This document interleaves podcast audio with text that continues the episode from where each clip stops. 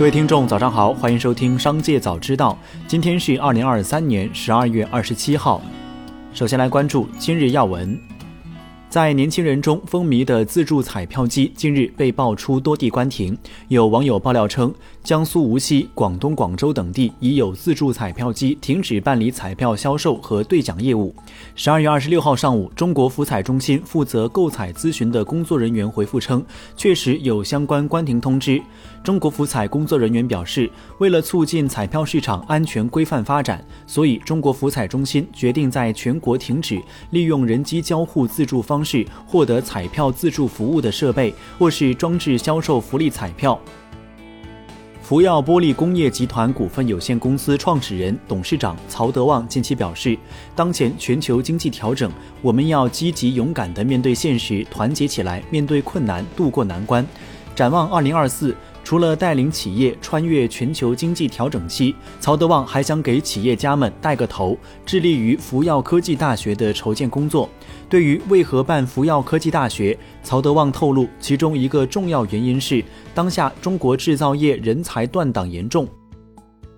据中国石油报消息。中国石油集团党组研究决定，在油气新能源业务、炼化新材料业务推行事业部制改革。十二月二十四号、二十五号宣布两大业务有关人士的任免决定，为事业部制改革按下启动键。据悉，油气和新能源分公司、炼化和新材料分公司已编制了实施方案，明确了工作计划和时间节点安排，加强统筹协调、沟通对接、协同推进，确保二零二四年一月起按照新的组织结构管理运行。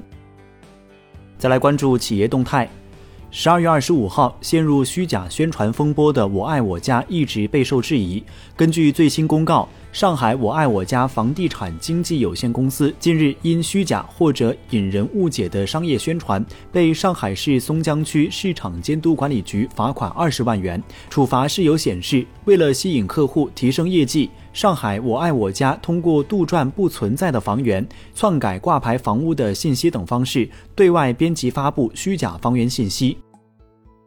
近日，阿里法拍平台上新了一套位于广州侨兴汇月台的住房，建筑面积约三百六十六平方米，起拍价为七千万元。标的物介绍显示，该套房产权属人为王国安和倪素婷，两人均为韩后母公司广州安心化妆品股份有限公司的大股东。韩后曾凭激进的广告营销成名。二零零九年，韩后以一千五百万季度广告费，成为湖南卫视的特约品牌。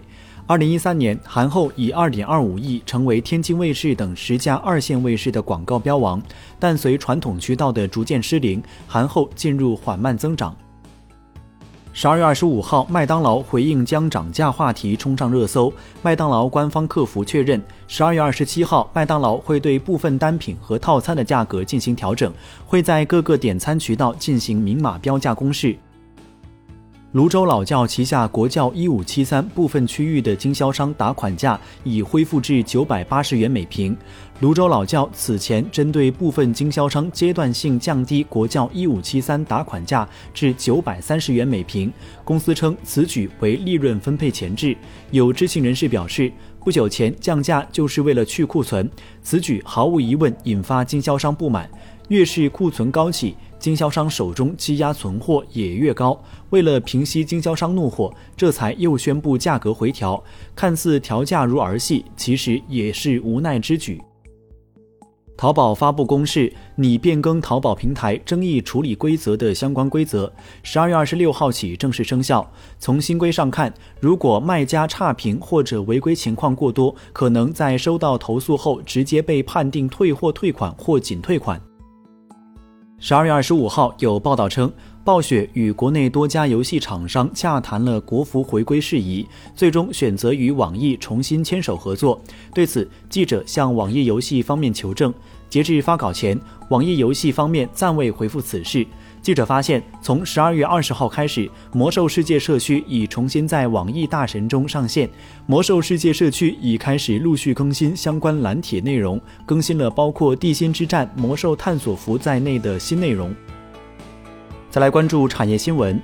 北京至中鲍鱼行的一位店员告诉记者，他今年感知最明显的是，对比2019年及更早几年，今年鲍鱼的价格可以说是跌至新低。鲍鱼今年的价格与往年比便宜很多，更亲民了。这位店员回忆道：“2019 年及之前的十一月，我们这里八个头的鲍鱼曾卖到过九十八、一百元每斤，但今年也就五十块一斤。”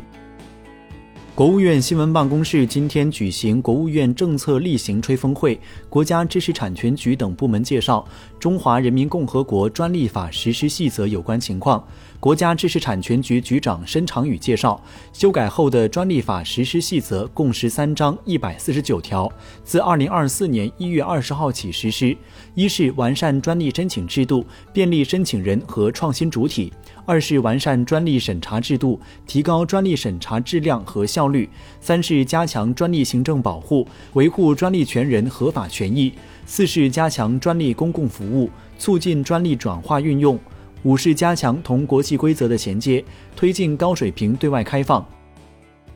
十二月二十六号消息，随着年终消费旺季的到来，白酒行业围绕二零二四年春节开门红的营销战已悄然打响。春节档对白酒厂商非常重要，经销商春节拿货基本能占到全年的百分之五十。春节档销售的好坏直接关系到对明年一整年白酒的销售预期和信心。有业内人士向记者表示，目前厂商端已通过多种方式促销，抢夺春节消费市场。